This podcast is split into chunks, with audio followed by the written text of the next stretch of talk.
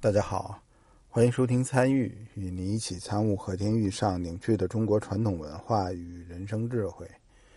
呃，常听我这音频的小伙伴都知道啊，我录这东西应该有个五六年时间了吧。虽然先先后后的，呃，被平台方删掉了好多说大实话的这个片段，是吧？现在也肯定得保持了千把期这个节目了。那么在现实生活中呢？呃，我以前学这专业，后来呢离开这行业了以后，拿这东西当个业余爱好。呃，但是身边还是有一些朋友啊，会经常的找我帮忙鉴定点玩意儿，呃，帮忙别人长验什么的。包括啊，有很多小伙伴通过参与这个微信公众号，呃，加了我个人的私人微信了。呃，我也给大家伙尽量免费鉴定一些东西。一般情况下，我如果工作不太忙的时候，基本上是有问必答的。呃，忙下来就真的没办法啊。可能隔些天我也会尽量的回答，找出来把你那个发给我的这些这个东西照片我都看看。那么，但是啊，有个别情况下，我真的没法张嘴回答你们。那东西实在是我真是都看不到眼里头，也没法张嘴说了，是吧？你得理解。其实我就跟大家伙讲一个在现实生活中我帮人鉴定玩意儿的一件小事儿。以前呢，因为初出茅庐的时候嘛，这个给人鉴定东西，往往是自己肚子里有多少就竹筒竹筒子倒豆子，就直接就全都倒出来，也不管什么场合，也不管这个东西啊，呃，说出来以后对人家。颜面上面是不是有影响？呃，可是后来逐渐逐渐的遇了好多挫折。我好好的给人家治病是吧？我觉得这也是治病救人嘛。但是公开场合把这事儿说出来了以后，反而折了人家面子，把人伤着了。这事儿你可以对标什么呀？比如说你给人治病，是吧？你治一些隐疾，哎，有些那种公开的病啊，你可以说，哎呦。您这肺不太好是吧？您这肝有点什么问题什么的，是吧？您要是这个都能说，但是万一对方得的是花柳病，你张嘴周围也不顾旁边的人，你就张嘴就说，这就不太合适。呃，这是我个人体会啊。包括这个给人鉴定玉器，有时候也有这种情况，就有身份地位的人，旁边都是一群小弟，一些公司员工。他拿出一件玩意儿来了，你上来就说：“哎，你这打眼了，你这东西不对。”那一下不伤了人家领导的权威了嘛？逐渐的，随着岁数大了啊，我也就逐渐的开始变得稍微有些事儿不能说圆滑吧，还得实事求是，但是呢，也得顾及环境。哎，这东西您这东西不错，私底下咱们再聊，啊，对吧？咱们借一步说话，这么着去处理这问题。呃，我估计啊，听我这音视频的这个小伙伴们有不少都是从事这行业的，因为加我个人微信的多一半都是干这个东西的啊，也也经常有人找我，他做这个工作，他可能也有碰见疑难杂症看不懂的东西，也找我帮忙长一眼，这不奇怪。呃，我今天说说我前几天有一老大哥跟我关系不错，找我专门看件东西，那东西啊掏出来我一瞧。不对，呃，什么东西呢？大概是五厘米多长吧，一小管儿，明显是一个烟嘴儿，仿造的这老烟嘴儿，而且这个它前面那节儿啊是六个楞的，都浑圆了。什么材质的呢？翡翠的。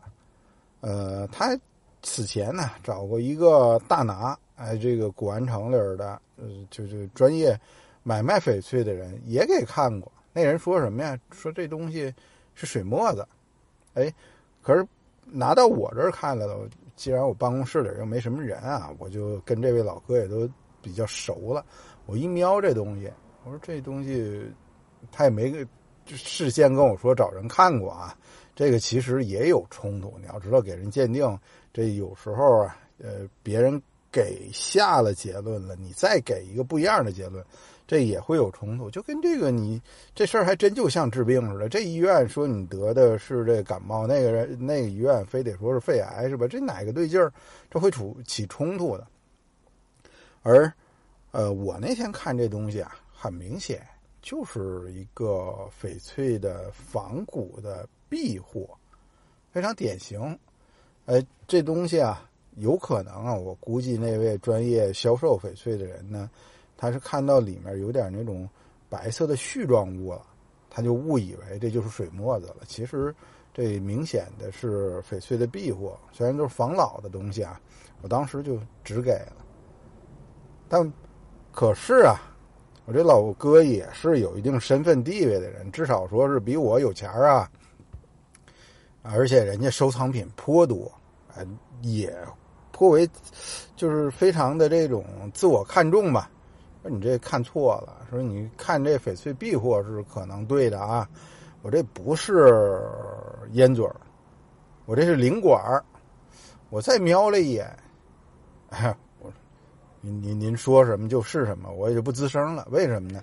给人鉴定经常出这种事儿，尤其是沾点国宝帮的时候，这种情况特别多啊。灵管什么造型啊？体积大小啊，都跟这个它那个烟嘴啊也差不太多，但问题是啊，灵管一般情况下就前半截是打那孔，呃，打那种通天孔没通过去，后半截呢，它它前半截这节啊，我说的这前半截是指的是塞那个花翎的位置，然后呢，它的后面那边它不打透，它是堵着的，然后再呃打一个上下的那么一鼻儿。这么一个孔，对吧？咱们呃，如果看过灵管，正老灵管人都知道，那孔啊是拴绳拴帽子上的，它不会打透打透的那通天孔。而它这个明显的就是烟嘴造型各方面什么的，一丁点儿的这个都不存疑的东西。但是呢，碰见这种事儿，我也只把话说七分，这是很熟很熟的人了。呃，也没必要跟人去争执。更有意思的是什么呀？当时他也没花多少钱买这东西啊，要是正经八百倒带的这么一个有这种水头的翡翠烟嘴那也值些钱。可是呢，他当时啊，饶了一个和田玉的小件儿，大概齐啊，就雕了那么两个小官儿。这俩小瓜呀，有点像甜瓜的或者是茄子那造型，上面有两片叶子。雕的很舒服，驼工也很好，哎，倒带的东西，哎，这个东西啊，一看，嗯，典型的明清件因为东西太小了，也没有太多的这种鉴定特征，玉质不错，呃，驼工也很开门，上面包浆各方面都没什么问题，哎，这是他饶吧的，他当时买这个翡翠的烟嘴啊，实际上这个烟嘴买大烟了，这个饶吧的这种赠品呢。反而是件正经东西。这再深一步，更有意思的是，另外一位就是在我们这城市里，那就非常有实力。这个行业里头，人家是至少是最有钱的。然后呢，这个最有不能说是，反正对外宣传着人家是最权威性的吧。呃，一位老大哥，这其实我也认识。看到这东西以后，哎。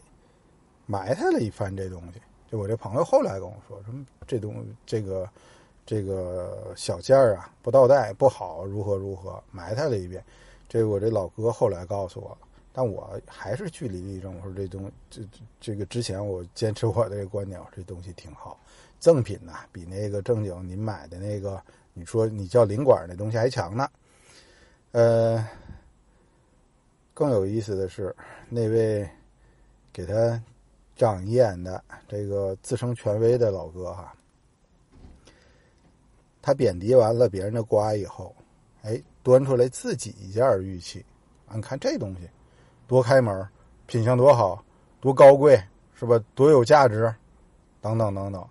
这东西后来我也见着了，这不老啊，他这东西是非常非常新的，眼力怎么就这么潮了呢？大家发现没有？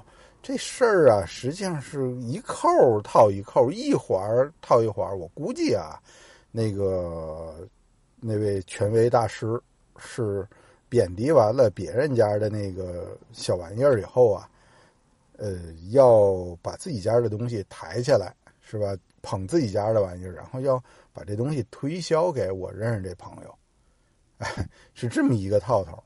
所以我一再的每一次聊起这个和田玉来，我经常的跟大家伙说，我说这搞鉴定的就不能卖货，你卖货肯定有私心，对吧？你既然搞鉴定的，肯定得抬举着自己的。既然搞鉴定了，你又卖货了，你肯定是抬举着自己的东西，贬低着别人的东西，对吧？这样去卖货，那么同样倒过来说，搞销售的，你纯粹就是一卖玉的情况下。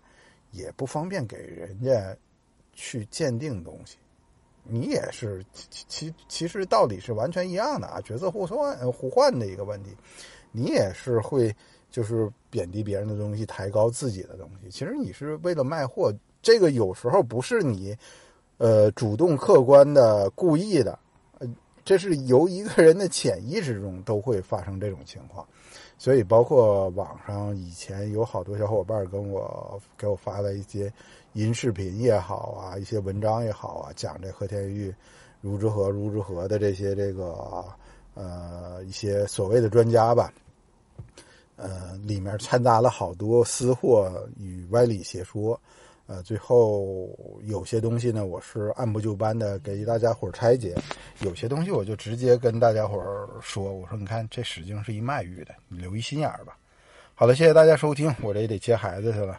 如果你觉得我讲的这些内容对您了解和田玉略有点帮助的话，也欢迎点赞分享。再见。